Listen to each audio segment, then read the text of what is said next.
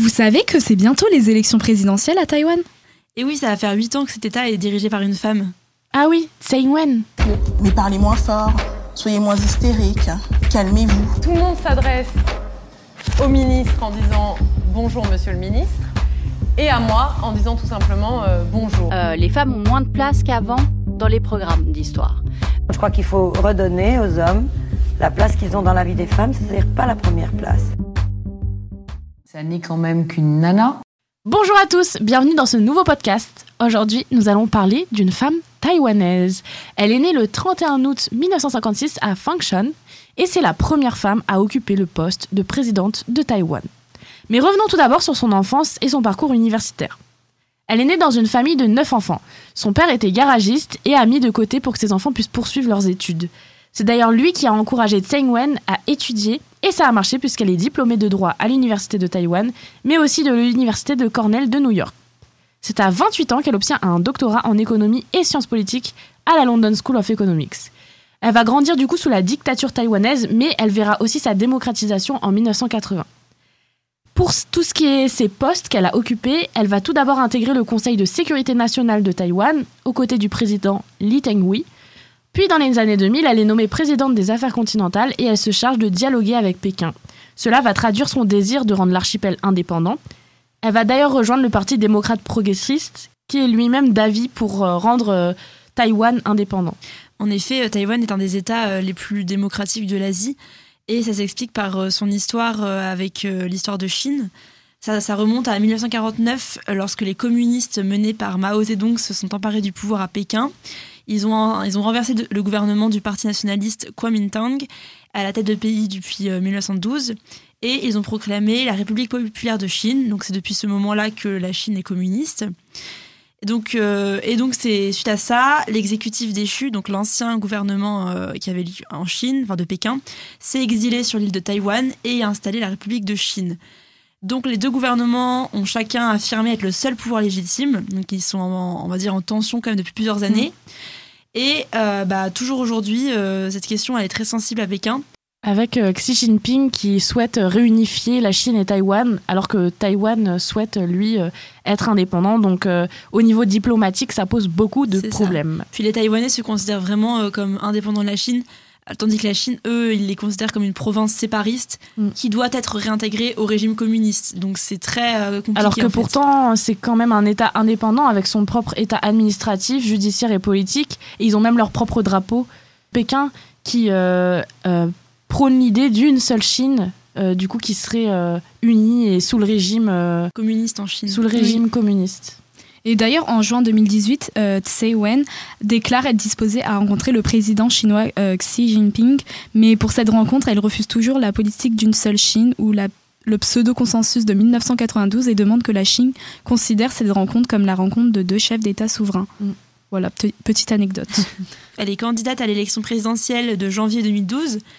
Elle va euh, donc durant cette campagne porter des revendications sociales, mais aussi la position indépendantif du, euh, de l'État vis-à-vis de la Chine continentale, mais ne va pas rencontrer au début l'approbation des électeurs. Elle va réunir 45,6% euh, des voix contre 51,6%, donc c'est quand même assez serré, au candidat de Kuomintang, Ma Jin-jae-woo. Elle devient présidente par contre en 2016 et aujourd'hui encore elle est au pouvoir en occupant son deuxième mandat. Elle a plutôt une approche pacifiste sur l'archipel. Elle souhaite apaiser les tensions qu'il y a avec le reste de la Chine continentale tout en prônant la démocratie. Lors de son discours au Nouvel An dernier, elle dit Nous espérons aussi que les deux parties rechercheront conjointement une voie stable et de long terme pour une coexistence pacifique pour euh, parler de ses actions lors de son premier mandat qui a commencé du coup en 2016. Elle a fait adopter en 2017 une loi sur le travail permettant au patronat de faire travailler les salariés 12 jours consécutifs et euh, elle, a elle a fait adopter une loi sur le mariage homosexuel en mai 2019, une première en Asie. Puis, euh, lors de son deuxième mandat qui a commencé le 20 mai 2020, euh, qui finira en mai 2024, euh, elle a assuré la gestion de la pandémie de Covid-19 à Taïwan sans recours au confinement sanitaire, ce qui a été très largement salué. Et Taïwan fut pourtant sous, euh, sous, sa présidence la première archipel à donner l'alerte dès décembre 2019 sur la crise euh, sanitaire à venir. Et en 2021, elle est désignée neuvième femme la plus puissante du monde selon Forbes. Le Monde euh, dit d'elle, bien que présidente du Parti démocrate progressiste, un parti pro-indépendantiste, Tsai Ing-wen, n'a pas non plus évoqué une indépendance formelle de Taïwan. Elle entend préserver un statu quo pacifique et stable. Un de ses objectifs qu'elle s'est fixé, c'est euh, d'approfondir sa coopération avec les pays avec lesquels elle partage des valeurs communes. Au-delà des relations diplomatiques formelles, Taïwan entend attirer les capitaux et les talents du monde entier. En effet, euh, malgré son apparence assez, euh, enfin on la décrit souvent comme euh, comme assez discrète, comme assez timide, même, et même un peu froide. Au premier abord, elle a quand même beaucoup de caractère. Enfin déjà pour diriger un État comme ça, il faut en avoir. Mais aussi en 2016, alors que Donald Trump vient d'être élu président des États-Unis, elle va lui téléphoner et elle va rompre avec plusieurs décennies de diplomatie américaine. suscitant justement la colère de la Chine communiste. En fait, elle va effectué de nombreux déplacements, notamment aux États-Unis et en Amérique centrale, pour euh, essayer de convaincre les autres pays de ne pas céder à la pression chinoise et pour qu'ils continuent à apporter du soutien à la cause taïwanaise. Et du coup, notamment à Cuba, en Équateur et, les pays d'Amérique centrale euh, qui, vont être euh, une aide supplémentaire à Taïwan pour soutenir la cause. Mais ça a beaucoup parlé de toutes les, les mesures sociales pour, pour la population mais elle a aussi été critiquée pour les mesures économiques, par contre, du pays, euh, parce que euh, on va pas se mentir, euh, les prix élevés de l'immobilier qui entraînent une pauvreté grandissante au sein de l'archipel posent vraiment problème à la population. Il y a aussi des réformes qu'elle a prises qui lui ont valu le coup de nombreuses manifestations. Déjà, les 13 jours de travail consécutifs, là, c'est quand même assez.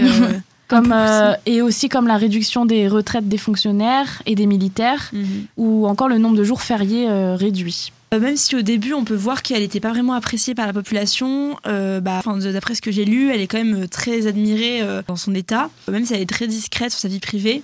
Elle est très connue pour être un peu la, la femme célibataire qui n'a pas d'enfant, et c'est vrai que c'est un peu un...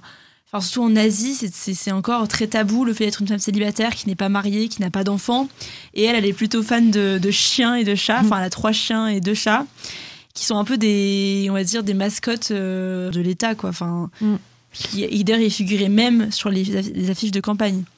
Et aussi, elle va souvent être comparée mondialement à deux femmes reconnues dans le monde politique, Margaret Thatcher et Angela Merkel, toutes les trois ayant gravi les échelons pour arriver à leur position de femme euh, politique actuelle. Mm, exactement. Aussi, ce qui la différencie euh, politiquement de Xi Jinping, sur, à part le fait de réunir Taïwan et la Chine, ce qui fait leur différence, euh, c'est aussi le fait qu'elle, elle axe plutôt sa politique sur la transparence, alors que Xi Jinping, il est plutôt dans la culture du secret. Ah oui. C'est pour ça qu'elle a reconnu le fait que des soldats américains étaient présents sur le territoire taïwanais en tant que formateurs en 2021, ce qui en a choqué plus d'un, car depuis, depuis 1979, aucun dirigeant taïwanais n'avait fait une déclaration publique aussi transparente.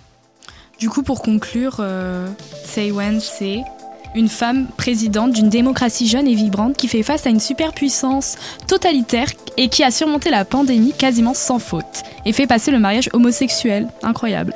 chose qui, n'a, qui était très rare en Asie. Enfin, oui, qui est, très rare en Asie. C'est très tabou encore, oui. Une femme vue comme timide, euh, froide. Et qui a rendu à son pays une stature mondiale. Une femme qui n'en démord pas puisqu'elle ne va pas laisser passer la réunification de la Chine continentale et de Taïwan et elle va rester sur ses positions pour euh, essayer de trouver un résultat pacifique.